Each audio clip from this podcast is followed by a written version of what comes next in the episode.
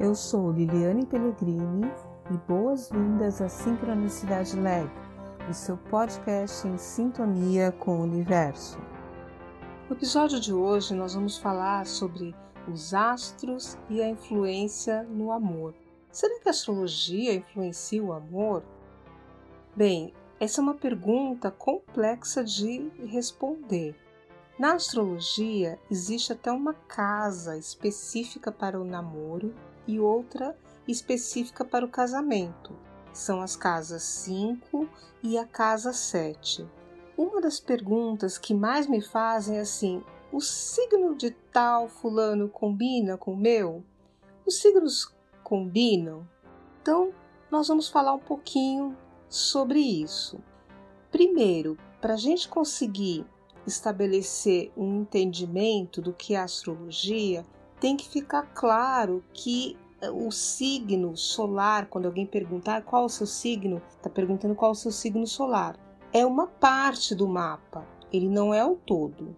Então, falar da combinação entre a parte de uma pessoa com a parte de outra pessoa é muito relativo.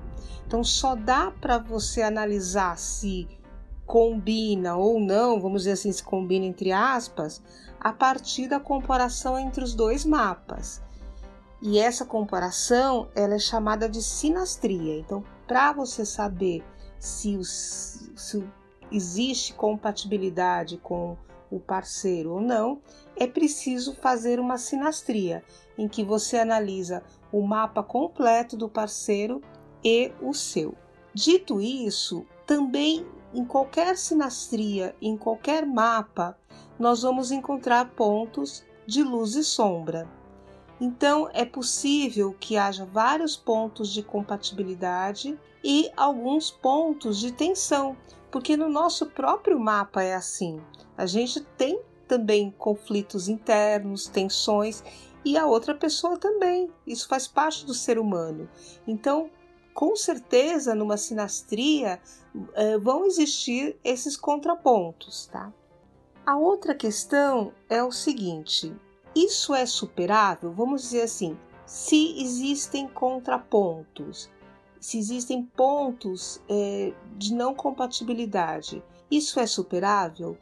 Eu pessoalmente acredito que sim, porque eu já estudei terapia de casais, tenho formação e eu acho que tudo é superável. E aí o mapa, ele ajuda até o mapa astral, a sinastria, porque ele vai ajudar a esclarecer alguns pontos que não têm muita compatibilidade e que algumas vezes eles são inconscientes. A pessoa não tem consciência disso e nem o outro. Então é como se fosse um processo terapêutico que vai vindo à consciência aqueles pontos que precisam ser é, trabalhados e iluminados. Então, mesmo que não seja compatível, eu acredito que é possível superar. E saber que não existe muita compatibilidade ajuda nesse processo de superação. Bem, a outra coisa é que também, como eu disse, que tem uma casa diferente para o namoro e uma casa para o casamento, é porque hoje em dia a gente tem uma visão diferenciada né, do que é o, o, casamento, o amor.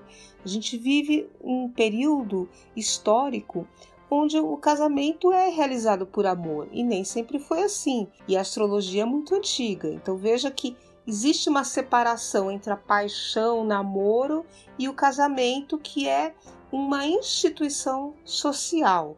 E aí, como que você quer entender isso, né?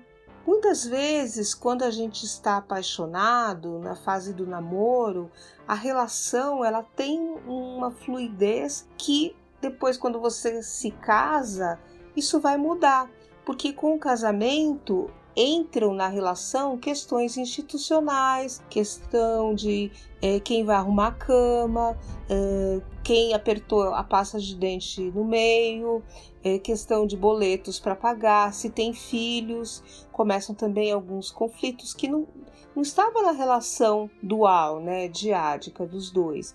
Então tem alguns casais, por exemplo, que se dão muito bem, mas quando tem filhos começam a ter conflitos porque eles têm uma visão diferente de como uh, ser um progenitor. E Porque também na astrologia tem uma casa só para os filhos, que é a casa 5. Então vejam que são muitas é, análises e muitos simbolismos para a gente chegar a uma conclusão. Mas aí o que é mais comum é o seguinte: a pessoa me perguntar de conquista. Olha, eu estou interessada numa pessoa do signo tal. Combina com o meu? Bem, já disse que é difícil saber, mas mesmo que a pessoa fizesse o mapa, ela iria conseguir usar essas informações para conquistar a pessoa? Difícil dizer, mas é, veja, se a pessoa usasse essas informações, por exemplo, ela tem uma informação que a pessoa é, gosta muito de esportes e ela começa a praticar esportes para forçar uma afinidade. Isso tem um lado positivo, mas também tem um lado negativo, porque a pessoa, ela até que ponto ela está abrindo mão da sua identidade para entrar num relacionamento, para conquistar alguém? Porque quando a gente avalia um relacionamento pela astrologia, nós não temos aquela concepção de que o outro está ali para suprir uma falta minha primordial e que o outro vai ser a solução para esse vazio interior. Não, cada mapa tem luz própria, você tem que brilhar e ser você mesmo. E aí o outro vão ser encontros, né? Encontros de individualidades e não preenchimentos de vazios, de faltas e, e de carências. Então eu acredito que para a conquista é, é muito melhor você conhecer o seu mapa e muita pouca gente dá valor para isso.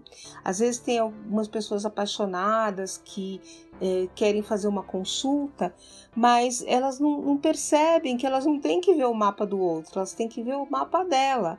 Primeiro, você precisa a entender como é a sua autoestima no seu mapa.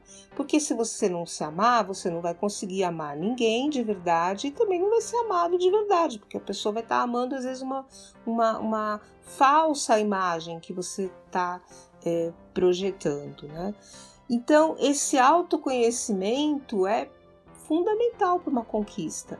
No mapa também a pessoa vai perceber o que, que ela valoriza né, no, no, no relacionamento, que, quais são os pontos com que ela se sente atraída, o que é imprescindível para ela. E eu acho que a pessoa tem que se analisar muito. E aí, com esse conhecimento, isso sim facilita a conquista, porque se você não sabe o que quer, qualquer um serve, né? Então, eu acho que isso é muito importante. Depois, numa outra fase, vamos dizer que você já tenha um relacionamento estabelecido e você começa a ter conflitos, que nem no caso do exemplo que eu dei dos filhos que nasceram e o casal começa a ter conflitos. Bem, aí sim a astrologia pode ajudar elucidando, né? O que que mudou, porque a, a interação da energia era uma e agora a interação é diferente. E aí, nesses conflitos, também a astrologia pode ajudar, relembrando, né? Olha, o que você quer, no sentido assim, o que o seu mapa pede para você viver de uma forma holística, de uma forma completa, e o que você está vivendo talvez não esteja em congruência nesse, nesse momento.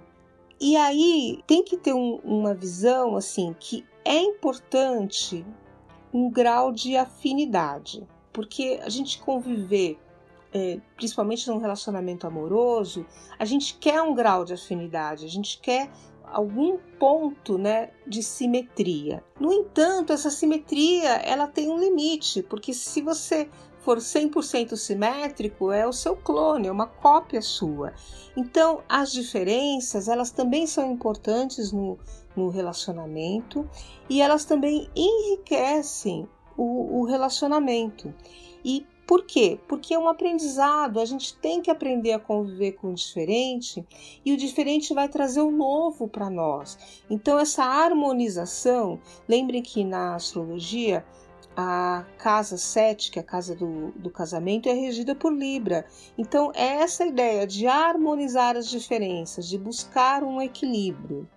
Então, se você não buscar o diferente, você vai ter o seu clone, e por isso que às vezes eu acho que gera uma certa confusão esse, esse conceito de almas gêmeas, né? Porque como é gêmeos, gêmeos idênticos, então você vai buscar alguém que é muito parecido com você, o seu clone, mas esse conceito é almas gêmeas, né? Então a gente já está falando de um nível mais espiritual, né? Onde a, a paixão ela não é uma paixão carnal, ela não é um relacionamento que que tem conta para pagar, que tem as questões para resolver. Então, a alma gêmea, ela pode se ser algo mais relacionado a um plano superior, a uma afinidade com almas que têm o mesmo caminho espiritual, etc. Então, não fixe o conceito de alma gêmea para encontrar alguém que vai preencher o seu vazio e você só vai ser feliz do lado da, daquela pessoa. Não, você tem que ser feliz por você mesmo e aquele relacionamento acrescentar leveza, acrescentar aprendizado e etc. Bem, é muito difícil você encontrar um denominador comum para dizer assim: olha, se o Sol está no signo X e a Lua da pessoa está no signo Y, isso combina muito difícil. Por quê? Porque são muitas interações no mapa. Então pode ter uma interação que combina e depois dez que, que diz que não, que não tem uma harmonia muito grande. Por isso que nunca se encontrou assim exatamente um denominador comum. O Jung ele estudava sobre, sobre casamento, ele tinha interesse sobre esse tema e ele fez um estudo com a astróloga dele, estudou o mapa de vários casais mas ele não encontrou nenhum denominador comum. Isso está no livro Sincronicidade. Mas assim, o que é interessante é a gente pensar que não é um denominador, né? É a gente pensar que o amor ele tem que construir pontes, né? Então a pessoa não tem que ser igual a mim, ou 90% igual, etc. Ela tem que ter pontos de compatibilidade para a gente estabelecer essa afinidade, mas depois a gente tem que aprender né, a construir, a tolerar, a superar as divergências. E nesse ponto, os astros influenciam o amor e podem te ajudar, principalmente pelo autoconhecimento. Porque se você se conhecer, você vai saber manejar melhor todos os seus relacionamentos e você vai saber o que você quer e o que é importante para você.